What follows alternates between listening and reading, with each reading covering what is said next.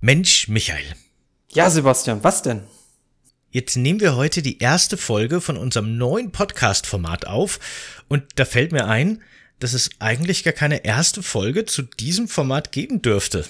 Da hast du recht, das ist mir tatsächlich auch aufgefallen. Nee, da machen wir schon was zusammen und jetzt haben wir gleich Probleme mit dem Zeitkontinuum. Denn ähm, das Problem an unserem Podcast ist, er muss ja schon angefangen haben, um überhaupt anfangen zu können. Weil wir geben uns in diesem Podcast abwechselnd Gaming-Hausaufgaben auf. Also jeder empfiehlt dem anderen ein Spiel, das er noch nicht gespielt hat. Im Anschluss sprechen wir darüber. Das Problem ist nur, wir hatten jetzt keine Folge gehabt, in dem wir uns ein Spiel vorgeben konnten. Also wie lösen wir das jetzt, das Problem?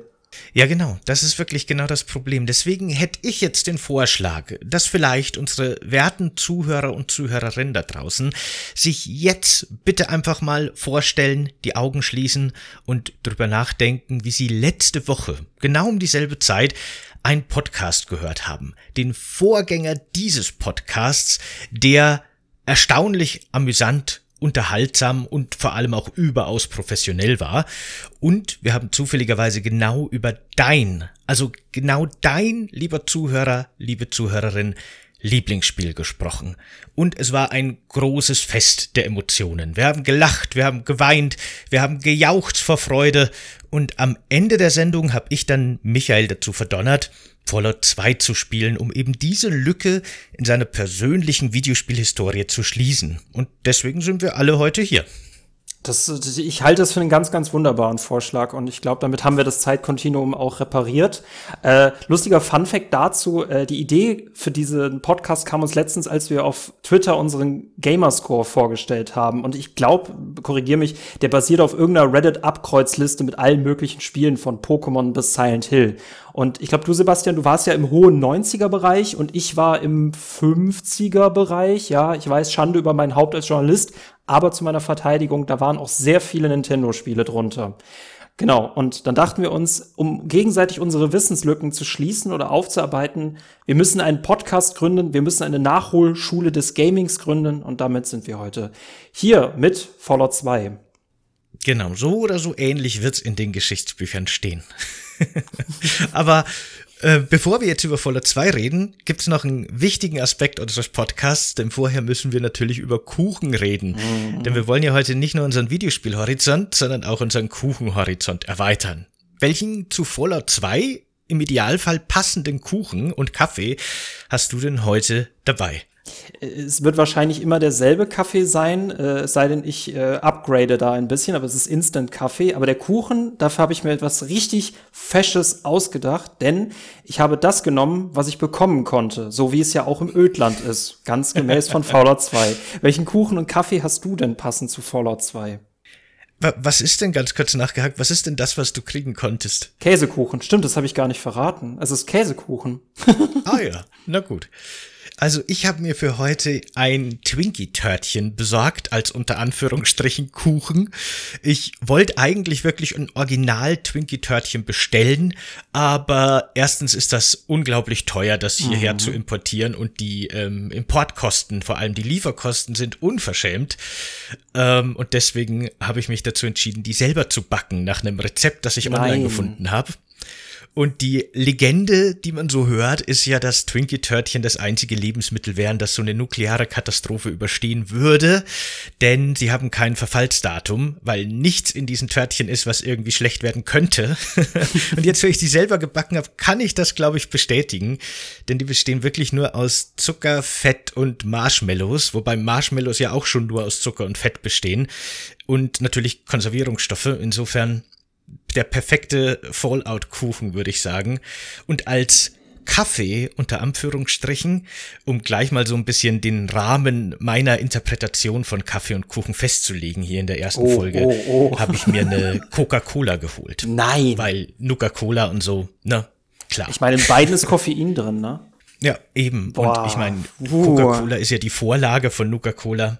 Und somit habe ich ein unglaublich süßes, ich glaube ekelhaft süßes, postapokalyptisches Kaffee- und Kuchen-Ensemble äh, hier mir vorbereitet. Bevor wir da anfangen, ich möchte, ich, ich möchte dich, äh, ich möchte zwei Sachen ansprechen. Erstens, wir hatten eigentlich die Regel Kaffee und Kuchen zu essen und zu trinken und du brichst die Regel einfach in unserer ersten, wenn nicht sogar zweiten ne, Folge. Äh, mein Respekt daran, finde ich, finde ich gut. Und zweitens würde ich ja darum bitten, dass sobald mein Käsekuchen in der Apokalypse schlecht wird, dass ich doch ein bisschen was von deinem Twinkie-Törtchen abbekommen könnte. Ich, ich habe mehrere gebacken. Okay, gut, Problem. okay, ich werde überleben. Na dann. ich habe mir gedacht, eben jetzt in der ersten Folge müssen gleich mal so die Parameter abgesteckt werden, was erlaubt ist und was nicht. Deswegen habe ich gleich mal so weit gedehnt, wie ich mich das getraut habe, einfach. Regeln sind da, um gebrochen zu werden, so. Ganz genau. so, wollen wir anfangen über Fallout zu reden. Ich habe jetzt Fallout 2 ausgewählt für das heutige Thema, da Fallout 2 im Grunde Fallout 1, das ja nur ein Jahr vorher erschienen ist, was ich immer wieder verrückt finde, sehr, sehr ähnlich ist, aber halt ein bisschen mehr gepolished ist, ein bisschen mehr ausgebaut hat, ein bisschen größer ist und es zählt auch unter Fans immer so als der Fallout-Teil. Ich selber habe das Spiel schon vor vielen Jahren gespielt. Da war es auch schon ein Klassiker. Ich habe es nicht zum Release gespielt. Das dürfte bei mir so 2005 gewesen sein. Da hatte das Spiel auch schon so sieben, acht Jahre auf dem Buckel, wahrscheinlich, als ich es gespielt habe. Aber es hat mich sofort total begeistert. Ich wurde instant zum Fallout-Fan weil ich einfach wirklich diese, diese Welt und diese Mechaniken auch, diese cleveren Ideen einfach total cool fand und habe seitdem ganz oft schon durchgespielt. Wie siehst du denn das jetzt als jemand, der das zum ersten Mal jetzt erlebt hat, der keinen nostalgischen Bezug dazu hat? Gut, dass du da fragst. Also da hast du mir auf jeden Fall schon eine sehr knackige Hausaufgabe äh, als Lehrer äh, aufgegeben in dieser Schule. Ähm, es ist ein 23 Jahre altes Spiel. Es ist nicht so einfach, das auf modernen Rechnern zum Laufen zu bringen. Ähm, wir haben ja hier die GOG-Version und es ist mir dann tatsächlich gelungen mit Kompatibilitätsmodus und nur einem Bildschirm. Ich habe ja zwei Bildschirme, aber dieses Spiel stürzt immer ab, wenn man zwei Bildschirme gleichzeitig hat. Ergo musste ich einen abstöpseln, damit es funktioniert hat. Also das war schon allein eine Meta-Herausforderung.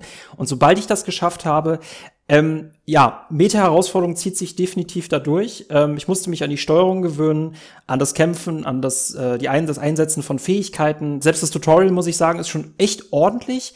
Aber ich muss sagen, es hat so einen unglaublichen Charme. Es wirkt einfach durch diese alte Grafik so viel schmutziger und einnehmender, als sei ich wirklich da in der Postapokalypse. Und ähm, für den ersten Eindruck abschließend sagen kann ich, ich weiß jetzt ungefähr, warum Leute diese älteren Fallout-Teile eher empfehlen als die neueren. Ah ja, sehr cool. Da bin ich gespannt drüber, wenn wir dann später nochmal genauer darauf eingehen, wie deine Erlebnisse waren und was du so an Positiven und Negativen rausgezogen hast.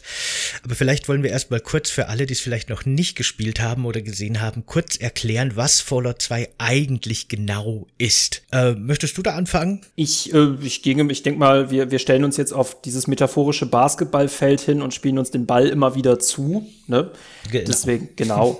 äh, und zusammen sind wir hundertprozentig allwissend darüber. Äh, entwickelt wurde es von Black Isle Studios 1999 für den PC als Nachfolger von Fallout 1 und bis dann geht die Geschichte halt pikant weiter, denn Fallout 3 haben sie nicht gemacht. Genau, das war ja noch in Entwicklung. Da gab es ja schon erste Leaks und erste Hintergründe und ähm, die Fangemeinde war schon ganz heiß und gespannt drauf, aber dann kam leider nie was, was man stattdessen noch bekommen hatte, bevor dann das Fallout 3 kam, das wir mhm. kennen, war Fallout Tactics, aber das war ja auch für viele Oldschool-Fans auch schon ziemlich enttäuschend. Ähm, so allgemein würde ich Fallout 2 jetzt mal als ähm, rundenbasierendes Strategie-Rollenspiel bezeichnen mit einer isometrischen Top-Down-Kamera, das eben in einer postapokalyptischen Zukunft der USA angesiedelt ist. Und wir spielen da eben so unseren, unser auserwähltes Wesen, wie er heißt, ein Eingeborener im Grunde aus einem sehr primitiven Stamm, der losziehen muss, um sein Volk zu retten.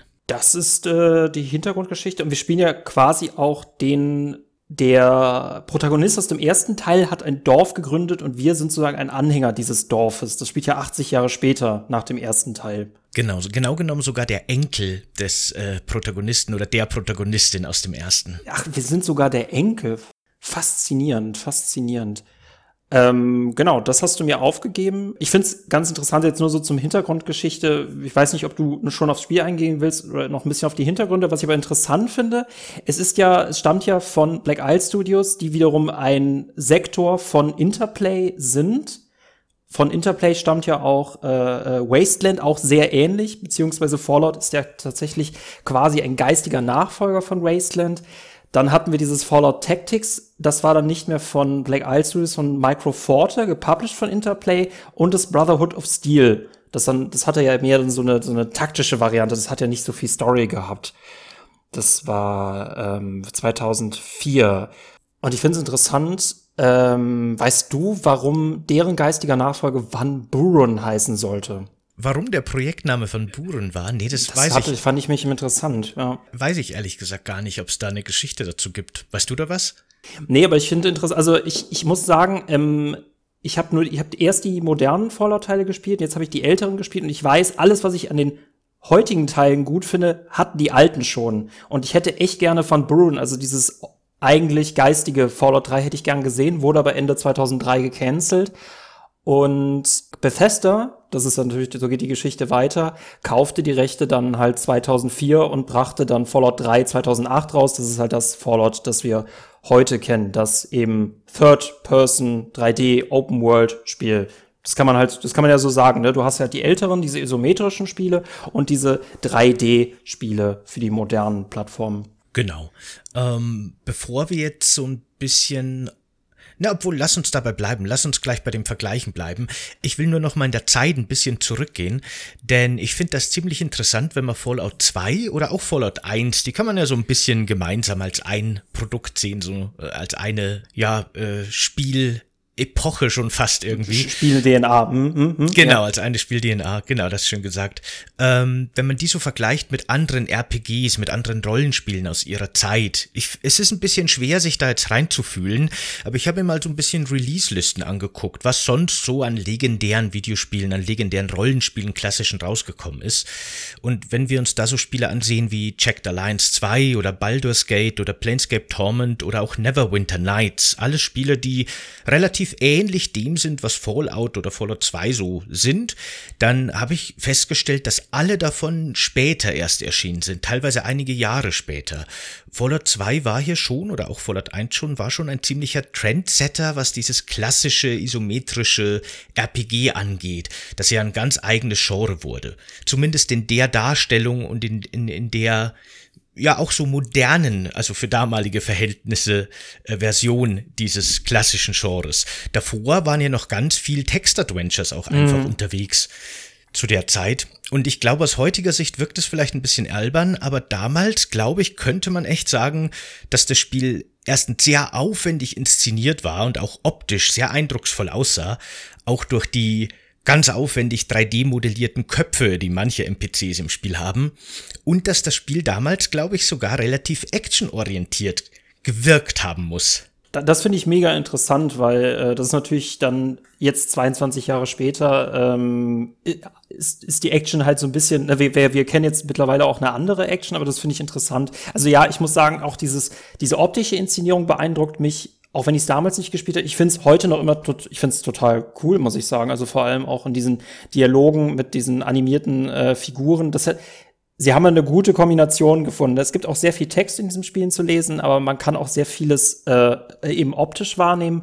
Was ich daran interessant finde, ich hatte es eben ja mal äh, schon erwähnt, Wasteland äh, war ja quasi der geistige Vorgänger, der war tatsächlich sehr, sehr textlastig von 1988, ebenfalls Interplay. Und das finde ich interessant, dass du das sagst, weil was war jetzt eigentlich wirklich ein Konkurrenzspiel zu Fallout 2? Denn lustigerweise, ähm, Wasteland 2 erschien erst 2014. Also deutlich, deutlich, deutlich später, wegen irgendwelchen Rechtsgeschichten mit EA und den äh, Schöpfer Brian Fargo. Ähm, ja, es hat so, glaube ich, zu der damaligen Zeit nichts Vergleichbares gegeben. Ich glaube auch, dass das ziemlich revolutionär war, was das anging. Und auch deswegen hat es ja bis heute wahrscheinlich so einen hohen Stellenwert. Denn ein paar von den Spielen, die ich jetzt genannt habe, wie Checked Alliance 2, ist, was das rundenbasierende Kampfsystem angeht, äh, viel weiterentwickelt als Fallout 2. In Fallout 2 hat man im Grunde nur die Möglichkeit zu schießen oder sich zu bewegen oder zuzuschlagen. Das war es im Grunde. Dann gibt es noch die Möglichkeit, einen gezielten Angriff zu starten. Dann kann man Körperteile anvisieren. Das, was Bethesda dann in ihren drei 3D-First-Person-Spielen mhm. in den Wets-Modus umgewandelt hat. Aber ansonsten hat man nicht viel Möglichkeiten. Es gibt ja durchaus auch Spiele oder gab es auch damals schon, so wie XCOM, aber halt optisch und technisch viel weniger aufwendig, mit viel mehr Möglichkeiten im rundenbasierenden Kampf, mit Deckung und Ducken und Hinlegen und so weiter. Das alles hat Fallout 2 ja nicht. Das meine ich auch so ein bisschen mit der Action-Orientierung, da hier einfach wirklich sehr viel so taktische Tiefe gestrichen wurde, die man durchaus schon kannte, aber dafür wurden die Kämpfe halt quasi schneller und vor allem auch sehr brutal und blutig eigentlich, witzigerweise. Aber in Fallout 1 gab es jetzt keine so krassen defensiven Möglichkeiten, oder? Nein, gar nicht. Also in Fallout 2 ja auch nicht wirklich. Es gibt ja, es gibt ja kein Deckungssystem in dem mm, Sinne. Mm. Da nur eine Frage, weil ich das interessant finde, weil Fallout Tactics habe ich nicht gespielt und Brotherhood of Steel auch nicht. Aber ich habe gelesen, tatsächlich, dass da auch tatsächlich schon mehr Echtzeitkämpfe stattgefunden hat. Stimmt das? Also Fallout Tactics war so ein bisschen ein Hybrid. Mm. Ähm, das hatte wirklich schon sehr viel detailliertere Möglichkeiten im rundenbasierenden Kampf. Da gab es wirklich Deckungssysteme und sowas. Dafür gab es sehr wenig Story nur. Das war halt wirklich sehr stark auf den Kampf ausgelegt. Und man konnte das sowohl im klassischen rundenbasierenden Modus, dann war es sehr wie Fallout 2, oder aber im Echtzeitmodus spielen. Äh, und dann bewegt man quasi seine Truppen, man hat dann auch mehrere Figuren, die man steuert, wirklich in Echtzeit über das Feld. Und eine KI schießt automatisch, lädt automatisch nach und so weiter. Nur bewegen tut sie sich nicht oder Waffen ausrüsten. Und im Endeffekt hat das, finde ich, sogar ganz gut funktioniert. Ich habe, wie gesagt, ja die Fallout-Reihe erst ein paar Jahre später entdeckt. Ich wusste deswegen schon von Anfang an, was mich da erwarten wird bei Fallout Tactics. Ich kann verstehen, warum das damals dann enttäuschend war für Fallout-Fans, aber ich finde eigentlich auch Fallout Tactics ist ein ziemlich gutes Spiel. Wenn wir dann aber zu Fallout Brotherhood of Steel kommen, wird's schwierig. ich weiß nicht, ob du dir dazu was angeguckt hast oder so, aber das ist ja quasi ein Top-Down-Action-RPG geworden. So ein bisschen wie Diablo im Grunde. Man kann ähm, seine Figuren am Anfang wählen und dann metzelt man sich halt durch Horden von Monstern und Explosionen und Action. Ich muss sagen, das Spiel hat einen ziemlich coolen Artstil, der gefällt mir wirklich gut. Das war wirklich so abgedrehter Comic, ähm, ja, wirklich so ein abgedrehter Comic-Look einfach. Das trifft schon ganz gut. Äh, hat sich ganz anders angefühlt als Fallout, die klassischen Fallout-Teile, aber hatte einen eigenen Stil. Aber war halt eher so ein durchschnittliches Hack and Slay. Und das hat natürlich vielen nicht gefallen. Aber das war so die Zeit, wo man dachte, alles muss jetzt Action werden und rundenbasierend geht gar nicht mehr. Und dann kam halt das dabei raus. Ich würde tatsächlich sogar mich zu diesem Lager zuordnen. Äh, da werden wir gleich später wahrscheinlich auch nochmal drüber sprechen, was dieses Rundenbasierte angeht, was ich auch irgendwie als äh, Knackpunkt von Fallout 2 sehen würde. Äh, das ist aber, glaube ich, auch genau meine Eindrücke, die ich zu Brotherhood of Steel mitgenommen habe, ohne es äh, gespielt zu haben. Aber äh, äh finde ich gut, das nochmal bestätigt zu hören, dass es so ist. Aber ich bin auch froh, erstmal als Hausaufgabe nur Fallout 2 gehabt zu haben und nicht, dass du mich dann durch die gesamte Fallout-Vergangenheit gezogen hast. Das wäre natürlich super interessant gewesen. Ja, natürlich. Aber ein natürlich, bisschen natürlich. viel für eine Woche. Ja, genau. Nee, weil ne, ich möchte diese Schule ja auch bestehen. Ne? ich glaube, das ist dann, glaube ich, so erstmal so der, der grobe Umriss äh, für Fallout 2. Genau, ja, ich habe da auch nichts mehr hinzuzufügen erstmal. Darf ich dir, darf ich dir von meinen Erfahrungen berichten, die ich in Fallout 2 gemacht habe? Genau, bitte, sehr gerne. Sehr gerne. Nachdem du es zu laufen bekommen hast, nachdem die erste Aufgabe gemeistert war, wobei ich dazu noch ganz kurz sagen muss, die GOG-Version läuft eigentlich wirklich ziemlich stabil. Ich hatte da irgendwie anscheinend Glück oder so, oder du hattest sehr viel Pech. Ich konnte die auf drei verschiedenen Plattformen über die Jahre hinweg immer wieder einfach ganz normal starten und es hat funktioniert. Ich hätte dir aber vielleicht vorsichtshalber noch den Inofficial Patch empfehlen sollen. Denn äh, Fallout 2 ist in der Tradition der Fallout-Spiele, das hat auch Bethesda dann schön übernommen, unglaublich verbuggt rausgekommen. Eigentlich fast nicht spielbar zu Release und wurde zwar ganz gut repariert, aber hat immer noch so seine Probleme und Fehlerchen. Und der Inofficial Patch, so ein Fan-Patch, äh, repariert das Spiel einfach in vielerlei Hinsicht. Das hätte dir wahrscheinlich geholfen. Aber gut, jetzt zu deinen Erfahrungen ich finde es schön zu wissen, dass sich dieses, ähm, ja, die Fans entwickeln quasi mit, dass sich das auch bis zum Ursprung zurückverfolgen lässt, auch genau. wenn diese Marke halt zwischen zwei Studios hin und her gereicht. worden ist. Äh, lustigerweise, das könnte man fast schon zu einem eigenen Thema machen. Ich betreibe jetzt seit der Pandemie sehr viel, äh, man könnte es fast Archäologie-Gaming nennen, also dass ich sehr viele alte Spiele spiele und sie versuche, sie zum Laufen zu bringen. Dazu gehört zum Beispiel äh, die Herr der Ringe Schlacht um Mittelerde 2 oder Tropico 2 oder Völker 2. Und das ist halt alles, da ist mal die Frage, ob man sich die Steam-Version oder die GOG-Version nimmt. Aber ich finde es persönlich immer ganz spannend, überhaupt diese alten, das, das gibt dem Ganzen noch so was Archäologisches, dass man es irgendwie noch zum Laufen bringen muss, wie so eine alte Zeitmaschine oder so. Deswegen, ich fand's schön und es ist umso belohnender, wenn es dann wirklich funktioniert. Aber ja, den Patch, den nehme ich gern noch mit. Äh, zu Fallout 2 allgemein kann ich sagen, ähm, wie ich schon sagte, das, was ich eigentlich an den moderneren Fallout-Spielen gut finde, und ich gehe später mal auf meine Vergangenheit zu Rollenspielen ein, die startet nämlich tatsächlich relativ spät erst. Aber was ich an den modernen Spielen gut finde, wie ich sehe, entstammt es den alten Spielen. Ich kann meinen eigenen Charakter erstellen, ich kann ihm Werte zuteilen, äh, Geschlecht bestimmen, Aussehen bestimmen, welche Buffs ich habe, welche Fähigkeiten, welche Talente. Ich kann erkunden, ich kann sammeln, ich kann mit Leuten reden, wie gesagt, mit den schönen Sequenzen hier. Ich kann Entscheidungen treffen und ich empfand diesen Kampf auch tatsächlich sehr, ähm, auch schon survival-mäßig, weil ähm, es ist nicht so, ja, geh einfach mal in den Kampf rein, sondern ich musste wirklich überlegen, sollte ich wirklich jetzt in diesen Kampf reingehen, weil dieses Spiel killt mich auch gerne einfach mal im Tutorial. Und dazu muss ich sagen, was ich an Fallout 2 genauso mag wie an Fallout 3 und New Vegas, die meisten RPGs sind zu komplex für mich für den Einstieg, weil man quasi sich schon irgendwie reinarbeiten muss, um überhaupt spielen zu können. Und Fallout gibt das einfach Schritt für Schritt einfach mit. Hier noch ein System, da noch ein System. Und das ist echt gut, sich so einzulernen. Und ganz großer Punkt bei RPGs, was mich sehr stört, ist die Open World oder die Welt, weil sie meistens zu leer oder zu generisch ist.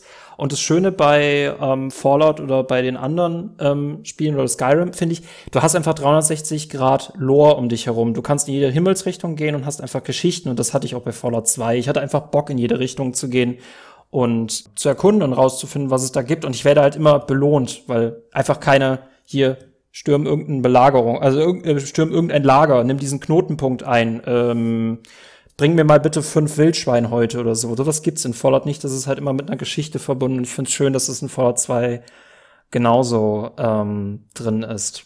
Das wäre, glaube ich, so der positive Part. Und da würdest du mir vermutlich zustimmen, dass ich das richtig wahrgenommen habe. Vielleicht? ja, ja, auf jeden Fall. das sind auch wirklich Aspekte, die ich an Fallout 2 auch heute noch sehr gerne mag. Also du hast ja schon den Charaktereditor angesprochen. Ich bin da immer wieder begeistert drüber, was man mit diesem Skill, diesem Perk und diesem Trade-System, das das Spiel hat, alles so basteln kann. Ich weiß nicht, ob du es mal versucht hast. Mhm. Ich habe es dir geschrieben, aber du meintest dann, du hast das eh schon mal gesehen irgendwo oder gehört. Man kann ja zum Beispiel die Intelligenz seines Charakters einfach sehr weit runterdrehen. Und wenn die unter drei ist, dann kann halt dieser Charakter nicht mehr im vollständigen Sätzen sprechen, sondern nur noch in Bruchstücken oder teilweise dann nur noch in Grundslauten. Und da wurde tatsächlich für Charaktere mit einer niedrigen Intelligenz das ganze Spiel umgeschrieben. Alle Dialoge im Spiel wurden angepasst und man hat tatsächlich eine ganz eigene Spielerfahrung, was die Dialoge angeht. Die geraten da viel mehr in den Hintergrund Grund und man muss viel mehr selbst erkunden und selbst herausfinden, weil die Leute reden halt nicht mehr unbedingt mit dir. Vor allem, wenn du dann noch zusätzlich wenig Charisma hast, dann bist du nicht nur schwer verständlich, sondern die Leute finden dich auch noch unsympathisch dann wählen die dich im Grunde ganz schnell ab. Also dann will keiner mehr was mit dir zu tun haben und dann ist es ein ganz anderes Spielerlebnis. Das finde ich super faszinierend. Und dann gibt es eben auch noch so Optionen wie, also so Trades, wie dass man seinen Charakter verfluchen kann, jinxed heißt dieser Trade. Dadurch passieren dann einfach die ganze Zeit echt dumme Sachen, aber nicht nur dir, sondern auch allen anderen. Und dann sind halt die Kämpfe plötzlich nicht mehr so straightforward, wie sie sind, sondern haben so eine ganz humoristische Komponente. Dann fallen allen die Waffen aus der Hand und die haben plötzlich Ladehemmungen und dem einen explodiert die Granate in der Tasche und dann sind die Schlachtfelder totales Chaos und man weiß nie, was passiert. Und das macht das Spiel halt wirklich total interessant, finde ich. Da macht es auch sehr viel Spaß, schon allein damit rum zu experimentieren.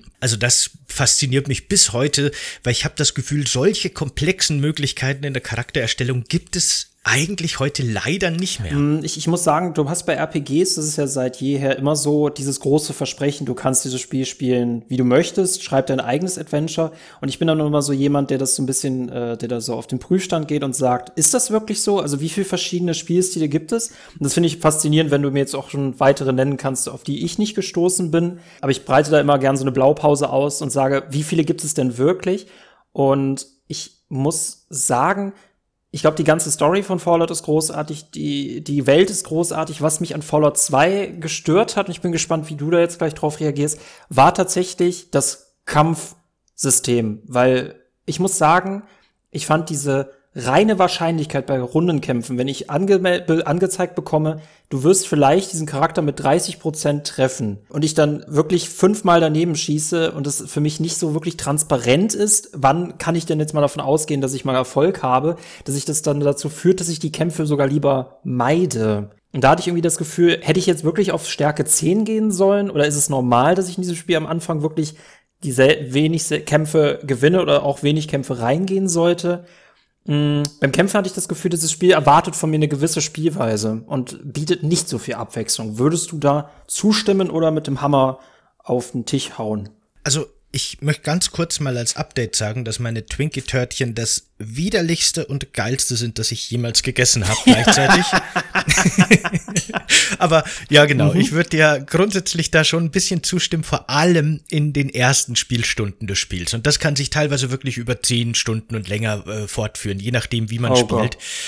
Denn das Spiel ist schon ordentlich schwer eigentlich auch, also es, es, verschont einen jetzt nicht großartig. Und wenn man nicht von Anfang an sehr gezielt einen Kämpfer baut, das geht schon auch im, im Anfang schon einen relativ kompetenten Kämpfer zu bauen, aber man braucht ein paar Level, bis die Figur wirklich effektiv kämpfen kann. Und am Anfang steht man halt in diesem Tutorial-Tempel, in dem du ja wahrscheinlich auch warst oder sicher auch warst, mhm. so diesen Ameisen und Skorpionen gegenüber und haut halt einfach ständig mit seinem Speer in die Luft. Die treffen zum Glück auch nicht besonders gut, aber wenn du da einen Charakter hast, der wirklich auf Kampf geskillt ist, dann hast du vielleicht mal 60, 70 Prozent Trefferchance. So mehr geht am Anfang noch nicht. Das kommt dann wirklich erst, wenn du deinen Charakter weiterentwickelst. Im Endeffekt muss man sich das halt wirklich vorstellen und ich finde das ja eigentlich auch ganz cool, dass du halt wirklich dieser, ja, ich nenne ihn einfach mal Eingeborene bist, ähm, der halt mit seinen primitiven Waffen plötzlich dieses riesige feindliche Ödland erforscht. Und ich finde, das spiegelt das Spiel auch in den Kämpfen sehr gut wider, weil am Anfang musst du halt eigentlich meistens weglaufen. Weil wenn auch nur ein NPC mit einer Pistole vor dir steht, solange du noch mit deinem Messerchen unterwegs bist, hast du halt keine Chance. Die Eskalationsspirale, was Stärke angeht, ist dann im Spiel vor allem hinten raus sehr befriedigend. Und wenn du später dann mal irgendwie ein Scharfschütze mit Powerrüstung bist und über das ganze Spielfeld ganze Truppen wegsnipest, ist das im Vergleich zum Anfang natürlich eine, eine Riesenentwicklung. Aber gerade am Anfang gibt es halt auch wirklich viele Orte auf dieser offenen Karte. Also, das muss man vielleicht kurz erklären. Das Spiel hat quasi so eine große 2D-Welt, die als Map dargestellt wird, als Karte. Und man reist dann wirklich in Echtzeit, also in Spiel-Echtzeit, über diese Karte, so ein bisschen wie in so Indiana Jones-Spielen mit diesen gestrichelten Linien mhm. und reist dann von Ort zu Ort. Und dann gibt es auch Zufallsbegegnungen und so weiter. Also es ist eine offene Welt, aber halt nicht, wie man sich das heute vorstellt. Und es gibt halt schon Bereiche, in die sollte man am Anfang halt einfach noch nicht gehen und das sagt einem das Spiel auch ziemlich deutlich durch die schweren Gegner, die man da, da auch treffen kann. Das ist halt nicht wie in den Bethesda-Spielen, dass alles mit dir mitlevelt, sondern du hast diese fertige Welt, die kannst du erkunden, wie du willst, aber du musst halt schauen, wie du klarkommst. Hm, und das ist, glaube ich, genau, ich glaube, ich glaube, je öfter man Fallout 2 spielt, desto klüger geht man daran äh, auch ran, weil, äh, wie gesagt, es ist für mich nicht immer ganz transparent, was jetzt für mich der richtige Weg wäre. Dann spiele ich halt lieber vorsichtig, was mich wiederum aber daran einschränkt, halt so zu spielen, wie ich gern hätte, obwohl ich das echt gut finde, dass man echt wirklich bei Null anfängt. Weil oft haben ja diese RPGs diese Aussage, du fängst bei Null an und so richtig bei Null fängst du gar nicht an. Also du kann man, man kann am Anfang schon viel machen. Fallout 2 war brutal, Fallout 2 war gut. Es sind aber so Sachen, die mich persönlich, was ich bis aus heutiger Sicht so ein bisschen altbacken finde, ist zum Beispiel auch gerade bei rundenbasierten Kämpfen die Geschwindigkeit, ähm, wie die Gegner ziehen. Ich musste halt rausfinden, dass man die Geschwindigkeit wirklich erhöhen musste aufs Maximum, damit diese Kämpfe nicht über zehn Minuten dauern, weil ich man ja bei jedem Gegner, und wenn du mit fünf Gegnern kämpfst, dann muss jeder Gegner auch seinen Zug machen und dann wartet man gemütlich das empfand ich als störend oder als auch irgendwie als ausbremsend. Also das hat für mich auch so ein bisschen die Immersion des Kampfes gekillt. Ja, es ist gemein, einem Spiel von 1999 das vorzuwerfen. Das finde ich aber irgendwie interessant. Ich meine, sie hatten halt begrenzte Mittel und ich hätte mir Echtzeit wirklich da in dem Sinne gewünscht. Ich möchte gerne mit dir über eine interessante Stelle sprechen, was ich interessant fand. Ich habe diese Städte extrem gerne erkundet, aber dieser RPG-Aspekt wurde für mich an einer Stelle ganz interessant und da würde ich gern wissen, wie du das siehst. Man trifft relativ früh auf einen Sklavenhändler, der eine Person als Geisel genommen hat, die wir brauchen. Und ich dachte mir, okay, wie viele verschiedene Möglichkeiten gibt es jetzt, diese Person aus, von diesem Sklavenhändler zu befreien? Und ich dachte mir, okay, ich kann offenbar Sklavenhändler werden, kann ich dann mich irgendwie so bei, in der Organisation so ein bisschen reinfuchsen. Hm, führte nicht unbedingt dazu. Die Varianten, die mir vorgeschlagen werden, ist, ich kann diese Person freikaufen oder ich kann alle umbringen. Und dieses alle umbringen fällt für mich ab dieser Spielstufe schon weg, weil ich einfach nicht stark genug bin. Und ich habe mich dann gefragt, kann ich zum Beispiel einen Sklavenaufstand anzetteln, weil ich da irgendwie so durch das Tor gucken kann oder durch den Zaun. Ähm, war tatsächlich auch nicht möglich. Und da habe ich mich wirklich gefragt, wie experimentierfreundlich ist Fallout 2? Und wenn dann nur die, die Möglichkeit ist, ich kann diese Geisel freikaufen und alle umbringen, ist mir das an der Stelle zu dünn. Jetzt bin ich gespannt. ich glaube, an der konkreten Stelle, ich habe die jetzt auch nicht mehr nachgesehen, aber da gibt es theoretisch noch die dritte Möglichkeit, wenn du eine weibliche Figur genommen hast, dass du dich im Grunde prostituierst, damit du diese diese Sklavin als Gegenleistung freikaufst quasi. Das ist natürlich. Hm, das, das habe ich nachgelesen. Du kriegst nur einen Preisnachlass. Ach so, einen Preisnachlass. Ich habe das noch nie gemacht, weil ich es ziemlich krass finde. Aber gut. Äh, meine Taktik war eigentlich immer, dass ich den bezahle, dass ich die Sklavin freikaufe, die man sucht. Und dann, viele, viele Stunden später, bevor ich's durchspiele, komme ich auf jeden Fall nochmal zurück und bringe alle um. Das war immer so meine, meine Strategie hier. Aber es stimmt, an der speziellen Stelle gibt es tatsächlich, glaube ich, wirklich nur diese Möglichkeiten. Ich würde gerne noch gerne, genau, ich würde dir gerne auf ein Experiment würde ich dich gerne noch einlassen, weil ich finde nämlich, du kannst ja 1000, also für, ich weiß nicht, was die Währung in dem Spiel Fallout 2 war. Kronkorken auch schon. Ah, Kronkorken, äh, 1000 Kronkorken, was ich extrem viel fand, wo ich dachte, okay, das Spiel sagt jetzt, mach lieber mal noch ein paar Nebenquests, bevor du hier weiterspielen willst was ich auch so ein bisschen in dem Moment einschränkend finde. Ähm, meine Idee, ich hatte gedacht, ich werde Sklavenhändler, gehe mit diesen Sklavenhändlern zu einem ähm, ich würde mit diesen Sklavenhändlern irgendwo hingehen, wo sie offenbar Sklaven einfangen wollen. Und dann würde ich mich gegen die Sklavenhändler stellen, um eine Armee von äh, befreiten Menschen aufbauen, um dann diesen Sklavenhändler-Boss zu töten. Das war aber nicht möglich.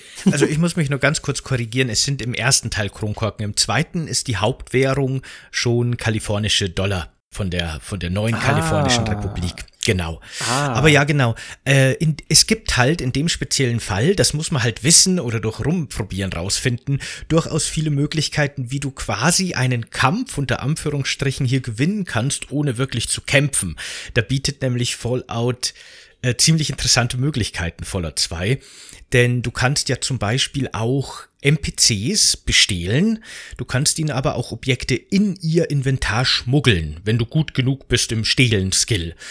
Und du könntest zum Beispiel auch, wenn du willst, wenn du dich traust, dem Anführer dieser, dieser Raider-Bande, dieser Sklavenhändler, einfach eine scharfe Bombe, also C4 mit Timer oder sowas, ins Inventar schmuggeln und dann halt einfach weggehen und dann halt warten, je nachdem wie lange du den Timer eingestellt hast, bis du die Explosion hörst. Und dann ist der Kampf, der darauf folgt, gleich mal sehr viel leichter. Oder du kannst die sogar mit Überdosen von Medikamenten vergiften, damit die dann daran sterben. Und da bietet das Spiel eben schon einige ziemlich coole rollenspielige äh, Möglichkeiten durchaus, wie man eben so Kämpfe auch anders lösen kann. Das mit der Bombe, okay, okay, okay. Wir, wir fassen zusammen die, die, die, die, die Anzahl der Möglichkeiten hier, der sozusagen der Tunnel ist begrenzt genau an der Stelle. Wir haben einen Flaschenhals, aber äh, ich könnte den Kampf, äh, sagen wir mal, interessanter gestalten. Genau, genau. Mhm. Da, dazu ein allgemeines, äh, eine allgemeine Einsicht einfach nur von mir als neuem Schüler, der Fallout 2 äh, gespielt hat. Ähm, ich fand Fallout 2 ist optisch beeindruckend, hübsch, ist dieses ganze hässliche Gefühl, das, ah, das gibt diese, dieses Ödland einem viel besser wieder, als wenn ich jetzt 3000 Quadratkilometer in Fallout 3 habe, voller nichts. Das finde ich bei Fallout 2 deutlich besser. Ähm, das zurechtfinden, muss ich sagen. Auf der Map bei den Aufgaben, ich bin quasi auch durch diese isometrische Perspektive extrem weit weg von dem Geschehen. Ich meine, man muss sich darauf einlassen. Das ist aber, glaube ich, genau der Punkt, der mich so ein bisschen rausgezogen hat. Also ich glaube, man muss, wie du schon sagtest, glaube ich, sich so ein gewisses Mindset heranschaffen, dass alles, was ich aus modernen Spielen hier mitnehme, hier nicht ganz funktioniert. Ich muss mich dann wirklich auf dieses Spiel einlassen. Und wenn es mir auch manchmal ins Gesicht schlägt. Das ist wahrscheinlich wirklich vor allem eine Frage von Gewöhnung oder von persönlichem Geschmack auch, denke ich. Äh, ich persönlich wird zum Beispiel, auch wenn ich mir jetzt Wasteland 3 angucke, also so ein mhm. aktueller, spiritueller Fallout-Nachfolger, äh, würde ich so eine isometrische Perspektive immer nach First Person zum Beispiel vorziehen weil mir das einfach irgendwie sympathischer ist und ich habe das Gefühl, ich habe mehr Überblick über das Geschehen und die Welt und meine Figuren. Aber ja, genau, ich denke, das kann man wahrscheinlich einfach auf Geschmackssache runterbrechen. Ich muss tatsächlich aber einen interessanten Punkt hier anführen. Ähm, dir wird, ich weiß, dass Death Trash dir etwas sagt. Ja, ja, klar. Genau, von deutscher Entwickler Crafting Legends ist quasi eine Hommage an die älteren Fallout-Spiele. Early Access seit 2000, August 2021 und es soll halt in den nächsten Jahren fertig werden. Und das fand ich sehr, sehr interessant. Ist jetzt auch ne pixelig, aber ein sehr, sehr schöner Grafikstil. Wir spielen quasi äh, Fallout nur auf einem Planeten aus Fleisch. Das ist alles sehr, sehr horrorlastig, sehr eklig. Und davon muss ich sagen, es ist ja ziemlich ähnlich, aber es lief halt absolut mit Echtzeitkämpfen ab. Und ich glaube, wenn ich Fallout 2 ähnliche Echtzeitkämpfe hätte, die wegen, weil es halt so lange dauert und dieser Wahrscheinlichkeit und man muss halt ein bisschen Geduld mitbringen, wie du, wenn du sagst, zehn Stunden, äh, bis es halt wirklich anfängt, dass ich wirklich sagen kann, jetzt kann ich was machen. Da fand ich Death Trash eine sehr interessante mh, mm, sehr interessantes Weiterdenken, wenn wir bei dieser isometrischen, eher klassischen Perspektive bleiben, aber halt mit modernen Systemen. Ja, auch da würde ich wieder sagen, das ist wahrscheinlich vor allem auch Geschmackssache, weil ich persönlich eben rundenbasierenden Kampf sehr mag. Es stimmt total, was du sagst, wenn man die Standardgeschwindigkeit eingestellt hat, dauern die Kämpfe teilweise ewig und man guckt im Grunde nur den Gegnern zu, wie sie von A nach B ziehen. Das ist natürlich ziemlich altbacken. Aber um nochmal eben jetzt zum Beispiel Wasteland 3 heranzuziehen, so eine rundenbasierende Kampfmechanik gefällt mir persönlich besser als Echtzeit. Ich hatte auch deswegen bei Death Trash am Anfang wirklich meine Probleme da reinzukommen, aber wenn man dann mal drin ist, funktioniert das für mich schon auch sehr gut. Ich muss auch sagen, dass ich zum Beispiel bei Fallout Tactics, also diesem Hybrid-Teil, über den wir vorher schon geredet mhm. haben, auch anfangs in im rundenbasierenden Modus gespielt habe, aber dann bin ich tatsächlich dazu übergegangen, eher in Echtzeit zu spielen, damit es einfach ein bisschen schneller und zügiger geht also das hat schon auf jeden Fall seine Vorteile, ja genau. Aber ja, ja, ja. ich ich, ich, ich, ich finde es interessant. Wasteland 3 habe ich tatsächlich auch gespielt. Äh, was ich schade finde, weil die Konsolenadaption irgendwie nicht, nicht wirklich der hat noch deutlich mehr Bugs als die PC-Version, das dazu gesagt. Bei Wasteland 3 finde ich es interessant, weil mir ein gesamtes Team bestimmt. Wenn ich bei Fallout 2 jetzt plötzlich fünf Charaktere befehligen müsste, das würde ewig lange dauern. Bei Wasteland 3 haben sie ja tatsächlich so einen guten Kompromiss gefunden, dass alles relativ schnell geht. Also, dass ich, ich spiele zwar rundenbasiert, es fühlt sich aber trotzdem sehr echtzeitspielig an, weil es halt schnell hin und her geht und gar nicht so krasse lange ähm, Wartezeiten dazwischen sind. Vor allem, wir haben auch ein Deckungssystem, wir haben natürlich auch viel Bewegungssystem und sowas. Ah, ich muss Wasteland 3 noch mal spielen mit dieser Perspektive jetzt. Hm. Hm, hm. Auf jeden Fall empfehlenswert. Äh, ich glaube wirklich, dass vor allem XCOM damals, also das Remake von XCOM, so ein bisschen diese rundenbasierende Strategie reformiert hat und modernisiert hat. Äh, dadurch wurde das alles viel schneller und viel dynamischer und diese langen La Wartezeiten, die fielen einfach komplett weg und das haben, glaube ich, so ziemlich alle Spiele, die danach kamen, mehr oder weniger adoptiert. Auch dieses Deckungssystem, dass es im Grunde nur vier Richtungen gibt und einem wird ganz deutlich angezeigt, hier ist halbe Deckung oder volle Deckung. Das sind alles so Modernisierungen Steuerungen, die XCOM eingeführt hat. Und früher war das halt alles so ein bisschen schätzen und raten und man weiß nicht, sieht der mich jetzt in dem Winkel und da kommunizieren einfach moderne Spiele sehr viel besser. Insofern glaube ich fast gut, vor allem aus heutiger Sicht, dass Fallout 2 dieses primitive Deckungssystem, sage ich jetzt mal, einfach weggelassen hat, weil das hätte es, glaube ich, einfach nur noch klobiger gemacht, wenn man es jetzt heute rückwirkend betrachten würde. Ich würde Fallout 2 tatsächlich gerne mit Echtzeitkämpfen spielen. Also mit den Echtzeitkämpfen aus äh, Death Trash, weil, ähm, wie gesagt, die Kämpfe haben mich so ein bisschen ausgebremst. Ich habe sie dann lieber gemieden, weil ich einfach viel mehr mit den Charakteren reden wollte. Ich wollte viel mehr plündern. Ich wollte viel mehr erkunden. Und gerade da, was du das mit dieser gestrichelten Linie äh, dann erklärt hast, äh, wie das bei Indiana Jones ist, was Death Trash tatsächlich ja auch hat. Die sind ja sich richtig treu geblieben, dass man dieses ähm, durch die Welt reisen hat. Ähm, und wenn ich da auf eine Zufallsbegegnung getroffen bin, dachte ich mir so, ach nein, ich gehe mal schnell zum Rand, ich bleib, ich bleib mal weg. Weil erstens werde ich die Kämpfe nicht überleben und zweitens werden sie sehr lange dauern. Also dieser Tod wird sich sehr, sehr lange ziehen. Deswegen, ähm, ich hätte vor, ich ah, Fallout 2 mit Echtzeitkämpfen. Also das würde ich gleich dreimal kaufen. Du musst mal gucken, ob es da nicht vielleicht einen Mod sogar gibt. Ich könnte es mir vorstellen, das, wer weiß. Das, ja, und dann habe ich die, das wäre, das wäre, das wäre spannend. Also das war nicht eine sehr interessante Anregung. Wusstest du, so als kleiner Fun-Fact am Rande vielleicht, dass das Spiel ein Zeitlimit hat noch zusätzlich? zu allem anderen, Nein. was so gemein ist. Nein. In der ersten Hälfte des Spiels, das Spiel hat ja im Grunde zwei große Story-Komponenten, auf die kommen wir vielleicht dann nochmal in einem separaten Spoiler-Part, wo wir so kurz über die Story noch reden können. Äh, gibt's ja, es gibt zwei große Quests im Grunde, zwei große übergreifende. Und bei der ersten hast du ein Zeitlimit von 150 Ingame-Tagen. Das Spiel kommuniziert das aber nicht wirklich mit dir. und dann stirbt dein Dorf. Die verdursten dann, weil du nicht schnell genug mit dem Geg zurückgekommen bist, um die zu retten. Und dann bist du einfach Game Over und musst von vorn anfangen. Schön, oder? Mhm, also ich, ich mag, wie gemein dieses Spiel ist, ja. es, äh, es, es soll mir nur irgendwie komfortablere Kampfmöglichkeiten an die Hand geben. Ähm, ich habe es tatsächlich, dazu muss ich sagen, ähm, vier, vier Stunden gespielt. Das waren sehr vier intensive Stunden in einem Spoiler-Part, wenn wir jetzt nun das, das gefährliche Gebiet äh, betreten sollten. Ähm, bin ich gespannt, was du mir noch erzählen kannst darüber. Mhm. Genau, also äh, zu den Kämpfen äh, wollte ich nur noch sagen, dass Fallout 2 ja theoretisch die Möglichkeit bietet. Fallout 1 noch mehr, muss man sagen, da geht's wirklich hundertprozentig. Aber auch Fallout 2 geht tatsächlich sehr gut ohne Kämpfe. Also das Spiel ist auch wirklich so gedacht, dass du ohne Kämpfe eigentlich das Spiel relativ problemlos durchspielen kannst, wenn du eben sehr gut auf Reden skillst. Das ist halt, was das angeht, auch noch ein sehr oldschooliges Rollenspiel. Du kannst den Action-Part, unter Anführungsstrichen Action, quasi komplett ignorieren, wenn du willst. Du musst nur richtig skillen und wissen wie. Durch Dialoge kann man meistens alles lösen. Du kannst selbst die letzten Endbosse dann davon überzeugen, dass ihre Pläne total blöd sind. Funktioniert in beiden Teilen relativ gut. Wie gesagt, der zweite hat ein, zwei Pflichtkämpfe, an denen kommt man nicht vorbei, unter anderem das Tutorial mit den Ratten und den Skorpionen, was für einen intelligenten Redner schon sehr schwierig sein kann.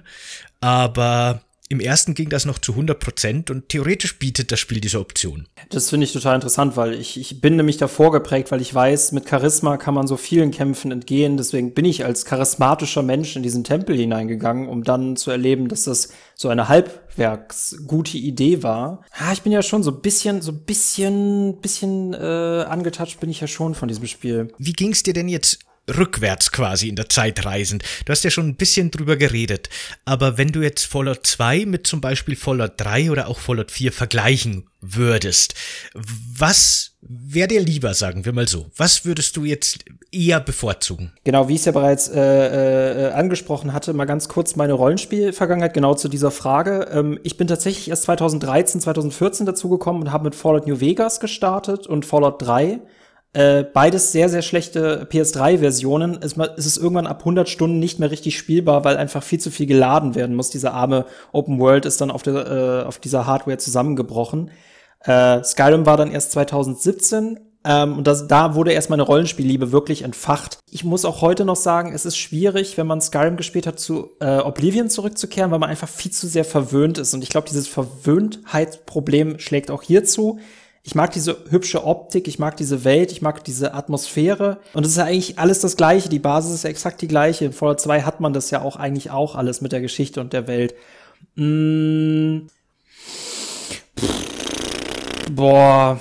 Wie gesagt, ne, ich, ich glaube, ich, ich glaube, Fallout 2 hat unglaubliche Stärken die man aber ausbuddeln muss, wie in so einem Bergwerk. Und ich hätte gerne, glaube ich, Echtzeitkämpfe, wie gesagt, da drin, um das irgendwie noch leichter zu konsumieren. Ich würde jetzt, glaube ich, kein Remake haben wollen, weil ich glaube, Fallout 2 ist genau eines dieser Spiele, die man niemals remaken sollte, weil sie waren, glaube ich, schon als sie rauskamen, zeitlos, wunderschön und das sollte man auch so behalten. Ich glaube, alles andere würde das zerstören. Und ich glaube, das Problem auch im modernen Spielen war, ich, ich kann das ja 30 Minuten spielen oder drei Stunden spielen und wenn ich nicht so viel Bock auf Dialoge habe, dann rede ich halt nicht und dann, dann reise ich einfach viel und dann sammle ich viel oder dann kämpfe ich viel. Ich konnte es halt wirklich so spielen, wie ich möchte. Und bei Fallout 2 war es halt, wie gesagt, du musst am Anfang durch dich durch diesen Tunnel durcharbeiten, bis du dann wirklich, du musst dir diese Freiheit erst verdienen. Und das hat mich, glaube ich, bei Fallout 2 gestört.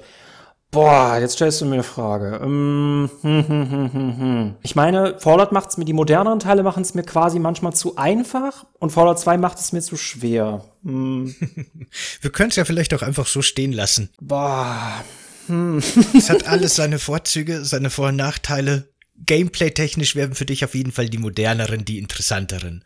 Gib mir Fallout 2 mit Echtzeitkämpfen, mhm. also wie Death Trash, dann bin ich, glaube ich, sogar. Ich, wie gesagt, ich verstehe jeden, der die älteren Teile besser findet. Ja, mir geht's nämlich wirklich eben, ich komme ja aus der anderen Richtung. Ich habe ja erst die alten gespielt, dann die neueren. Und mir ging's wirklich so, dass ich Fallout 3 damals, als es rauskam, gar nicht mochte. Mir hat das überhaupt nicht gefallen. Für mich hat die Reihe mit dem dritten Teil, und ich weiß, dass der sehr beliebt ist, und das ist, will ich auch niemanden nehmen oder so. Ich kann es auch total nachvollziehen. Aber aus meiner Perspektive damals hat die Reihe durch den dritten Teil irgendwie nur verloren, aber nix gewonnen. Das liegt auch eben, wie ich vorher schon gesagt habe, ein bisschen an meinem persönlichen Geschmack, weil ich war nie der größte Fan von First-Person-Shootern. Das hat der Wets-Modus für mich so ein bisschen rausgerissen, aber trotzdem war das für mich nicht das Gameplay, das ich gern gehabt hätte von einem Fallout 3. Und ich mochte auch so ein bisschen die Welt, die Inszenierung der Welt und auch den Humor in den klassischen Fallout-Spielen einfach ein bisschen mehr. Das war halt eher so ein Spiel, das wurde von irgendwelchen Nerds zusammengebastelt, die ihren eigenen Nerd-Humor für ein Nerd-Publikum reingebastelt haben. Da es gibt halt, es ist halt total gewalttätig und blutig und es gibt Sklaverei und plötzlich kommt ein Monty Python Witz um die Ecke oder die TARDIS von Dr. Who taucht plötzlich auf und der Spagat zwischen dem total albernen und sehr ernsten funktioniert, finde ich, in Fallout 1 und 2 ziemlich gut für mich. Und all das hat mir in Fallout 3 einfach gefehlt. Ich bin damit leider einfach nicht warm geworden. New Vegas dagegen, mm. das ja dann mhm. witzigerweise quasi wieder von dem Originalteam zum Großteil zumindest gemacht wurde, hat mir dann wieder sehr viel besser gefallen, weil ich finde, dass da einfach die Welt ein bisschen schlüssiger und besser inszeniert war. Ein bisschen dieser Konflikt zwischen RNK und Legion hat sich einfach irgendwie ein bisschen dichter angefühlt von der Atmosphäre und von der Erzählung her als in Fallout 3.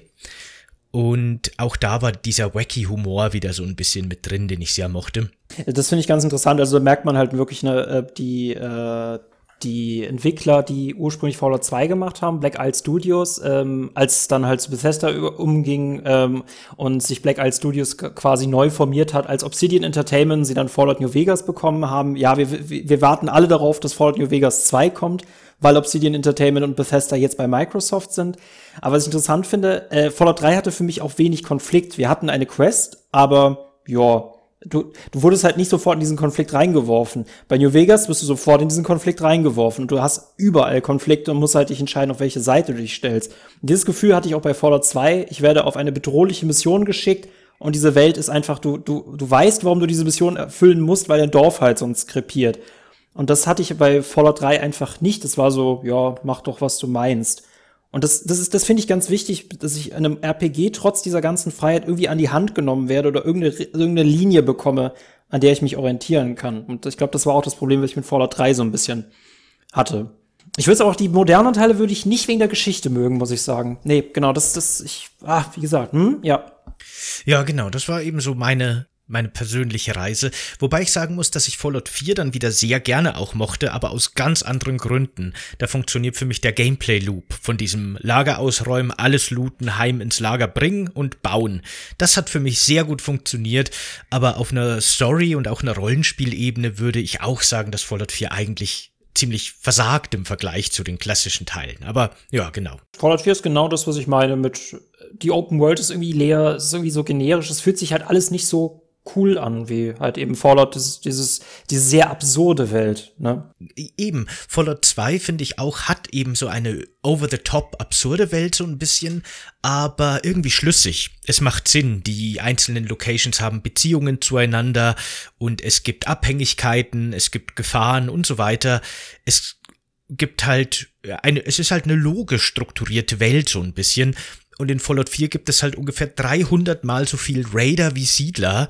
Und die Siedlungen bestehen sowieso meistens nur aus zwei Häusern und drei Leuten, die dann irgendwie 800 Raider durchfüttern, die die erpressen.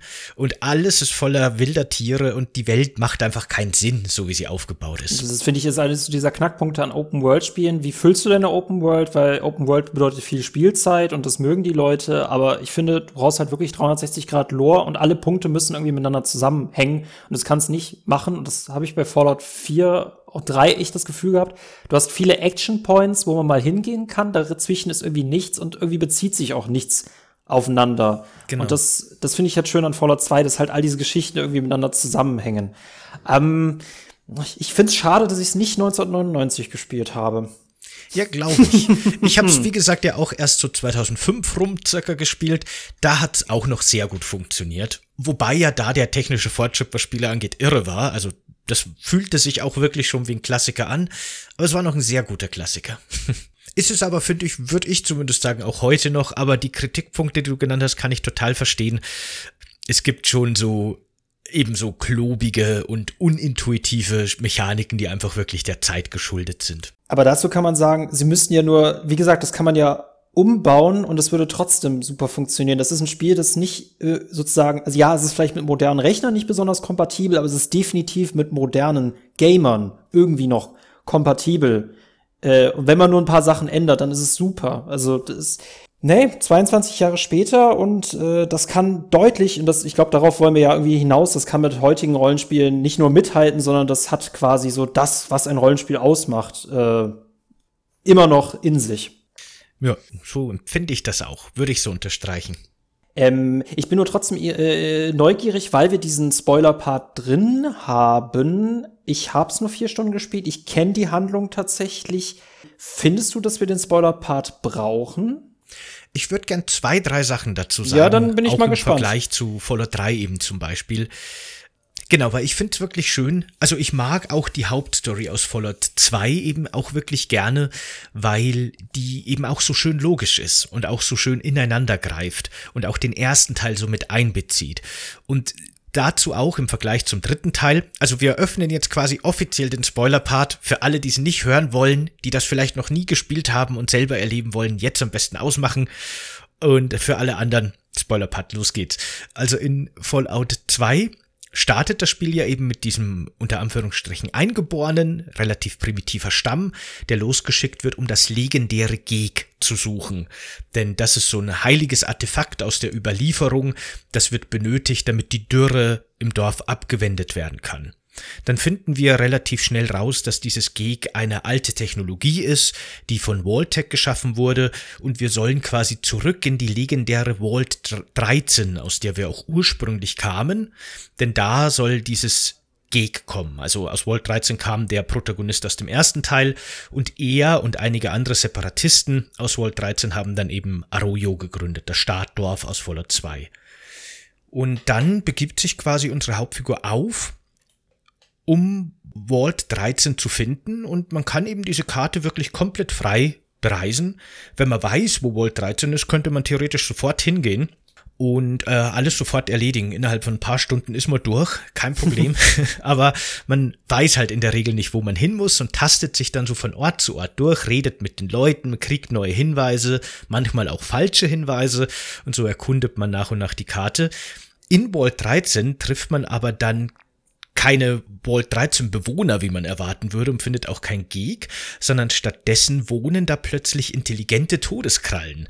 Und schön langsam entspinnt sich quasi erst der große Hintergrundplot, der eigentlich tatsächlich so die Hauptstory von Fallout 2 ausmacht, nämlich dass die Enklave quasi so eine Art Schattenregierung aus der Vorkriegszeit immer noch existiert und vorhat, alle mutierten Lebewesen im gesamten Ödland auszulöschen. Und aus ihrer Sicht zählen dazu auch Menschen, die halt einfach im Ödland leben, weil die Atmosphäre ist verstrahlt und durch den FEV, also so einem Virus, der in der Fallout-Welt existiert, verseucht. Und die müssen ihrer Meinung nach alle weg, damit die Original-USA wieder auferstehen kann. Und so kommt man dann quasi erst in diese übergreifende Story nach und nach rein. Und da gibt's eben so viele nette, schöne Details, die mir eben so gut gefallen, wie zum Beispiel diese intelligenten Todeskrallen, von denen ich schon gesprochen habe, denn die sind quasi ein Experiment dieser Enklave. Die wollten aus diesen Bestien, die das Ödland bewohnen, die eigentlich sehr wild und dumm sind, quasi intelligente Soldaten machen. Und haben deswegen mit, durch Experimente deren Intelligenz erhöht, aber dann haben die Todeskrallen quasi Empathie entwickelt und einen moralischen Kodex entwickelt und die wollten gar nicht kämpfen. Die hatten keinen Bock auf Gewalt.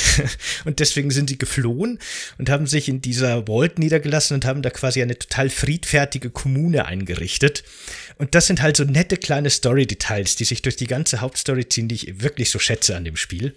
Und am Schluss möchte man dann eben, nachdem man das Geg wirklich gefunden hat, hat äh, zurück in sein Dorf, möchte das Dorf retten und dann wurden alle entführt.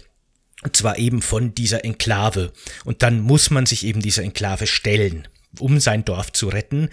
Und der Storypunkt am Schluss ist dann im Grunde die Auflösung, ist, dass die Enklave sowohl alle Bewohner aus Vault 13 entführt hat, deswegen ist die leer, als auch alle Dorfbewohner, weil die quasi aus dem gleichen genetischen Genpool stammen weil ja quasi das Dorf Arroyo von Separatisten der Volt 13 vor 80 Jahren gegründet wurde. Und deswegen hat die Enklave hier quasi einmal unberührte Vault-Bewohner und dann nochmal den gleichen Genpool, nur dass die schon 80 Jahre im Ödland lebten. Und so können die quasi die genetischen Marker äh, feststellen, die diese Mutation im Ödland erzeugen. Aber, aber, aber wozu? Damit sie eben einen Stoff entwickeln können, der alles Mutierte im Ödland zerstört, aber alles Unmutierte am Leben lässt. Und das ist so ein bisschen der, der Plot-Twist im Grunde.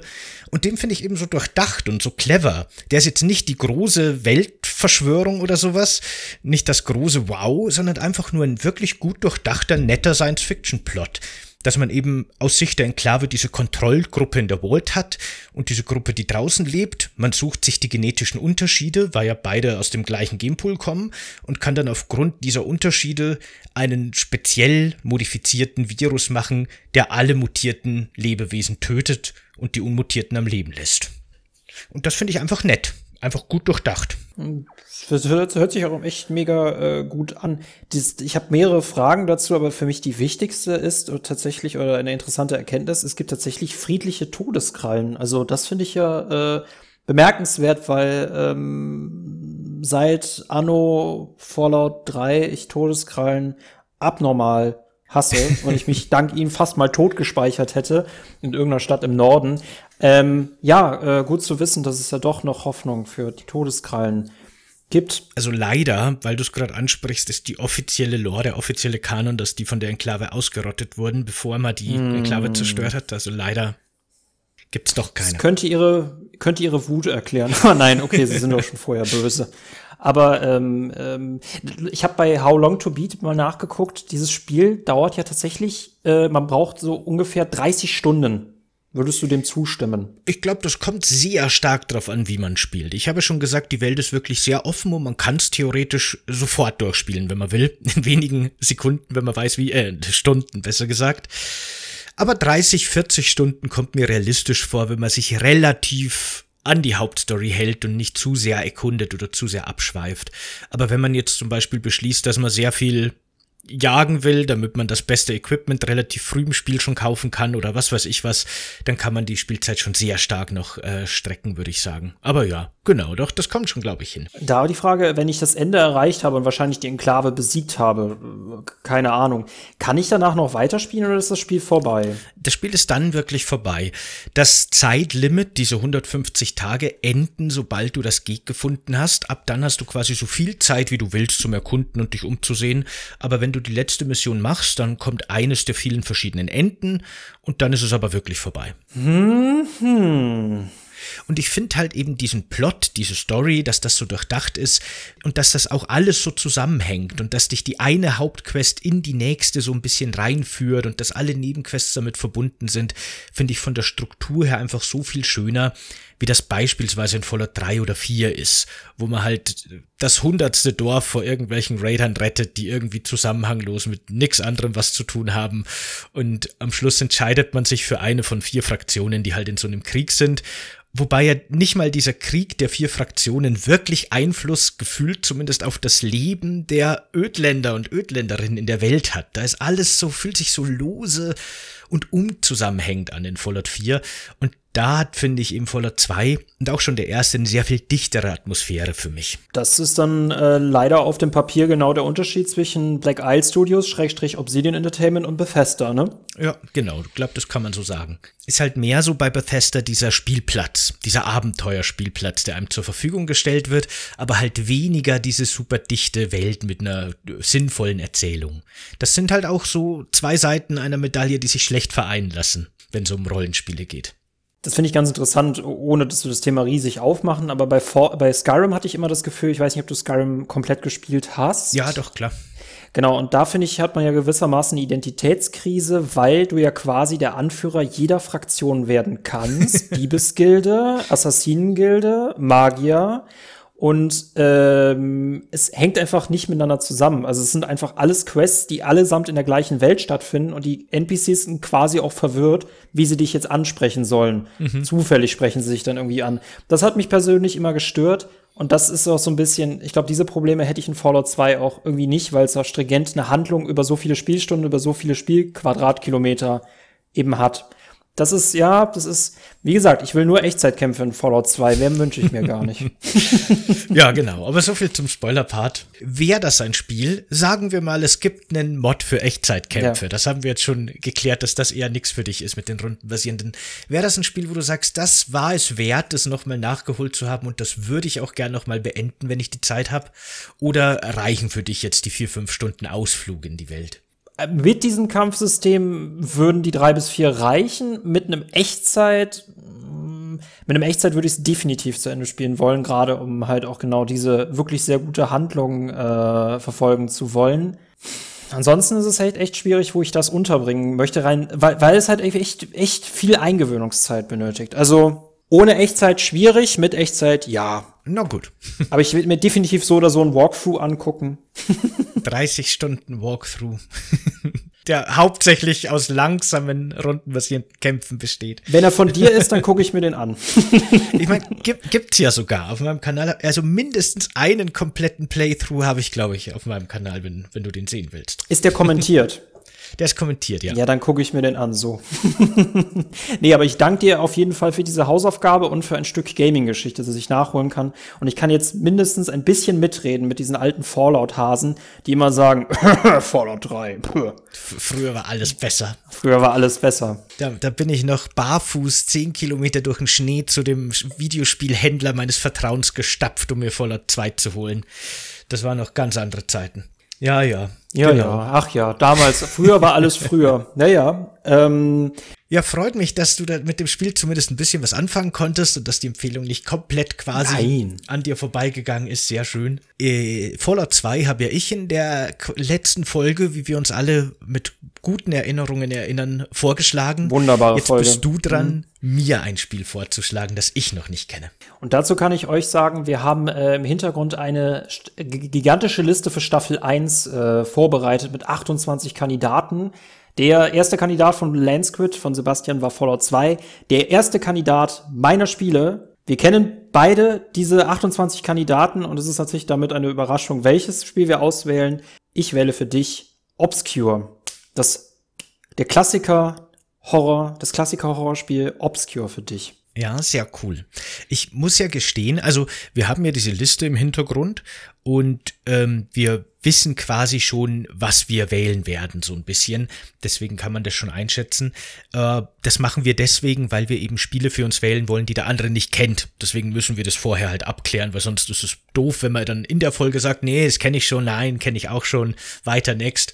Äh, Obscure habe ich sogar tatsächlich, muss ich zugeben, in meiner Vergangenheit irgendwann vor langer Zeit mal ungefähr eine halbe Stunde bis eine Stunde gespielt, bevor wir diese Liste erstellt haben. Deswegen habe ich kurz drüber nachgedacht, ob ich das zählen lassen soll, ob ich sage, nein, kenne ich schon, habe ich schon gespielt. Aber das ist so lange her und ich habe null Erinnerungen. Ich habe das quasi damals ich, ich habe da in der WG gewohnt und mit einem Mitbewohner von mir habe ich ständig Koop-Spiele gespielt. Und das habe ich irgendwo billig gesehen und habe mir gedacht, ach komm, das nehme ich mit. Koop Survival Horror cool. Leider hatte mein Mitbewohner damals überhaupt keinen Bock drauf und dann blieb es halt im Regal liegen bis heute. Und deswegen habe ich mir gedacht, das geht noch, das ist noch unbekannt genug, das nehmen wir. Sehr schön. Klassiker, diese Koop-Spiele, die man nicht spielen kann, weil jemand anders schuld ist, weil es nicht mit dir spielt, ne? Ganz genau. es gibt so viele Spiele, denen mir dazu einfallen. Nein, aber Obscure, eine absolute PS2-Perle. Ich freue mich riesig auf die nächste Folge mit dir darüber zu sprechen und von deinen Eindrücken zu hören. Ja, super, sehr gerne. Und natürlich sind auch alle Zuhörer und Zuhörerinnen herzlich eingeladen, wenn sie Bock haben, wenn, wenn ihr Bock habt, wenn ihr auch äh, das Spiel vielleicht sogar habt auf eurem Pile of Shame, das jetzt bis nächste Woche mit uns mitzuspielen, damit ihr dann mitreden könnt. N nicht wirklich, aber ihr, ihr könnt ja in euer Empfangsgerät reinbrüllen, wenn wir irgendwas sagen, das eurer Meinung nicht entspricht. Das bleibt euch ja ungenommen. Genau, das ist dann die Hausaufgabe. Gut. Hausaufgaben dürfen nicht ausfallen. Ja, ich bin gespannt. Wunderbar. Gibt es von deiner Seite noch irgendwas zu sagen zu Fallout 2 oder zum heutigen Thema? nein. Nein, nein, nein, nein, nein, nein, nein, nein. Äh, Krieg bleibt immer gleich. Sehr schöne Schlussworte, ja, genau. Na schön, dann würde ich sagen, vielen Dank, dass du heute mit mir über Fallout 2 geredet hast. Hat mich sehr gefreut. Vielen Dank an alle Zuhörer und Zuhörerinnen fürs Dabeisein. Wenn ihr wollt, könnt ihr, je nachdem, wo ihr diesen Podcast jetzt gerade hört, auf YouTube ein Like und ein Abo dalassen. Ihr könnt auch gerne in die Kommentare schreiben, was ihr zu dem Spiel denkt, was ihr, was wir vielleicht noch hätten erwähnen sollen, was ihr anders seht. Gerne damit in die Kommentare. Wenn ihr es auf iTunes hört, würden wir uns sehr über eine 5-Sterne-Bewertung freuen, die wir, finde ich, mehr als verdient haben. Sowieso. Vor allem für die letzte Folge, die ja, finde ich, noch viel besser war als diese. Aber die war auch nicht schlecht. In diesem Sinne vielen Dank. Genau. Bis zum nächsten Mal. Macht's gut. Ciao. Ciao.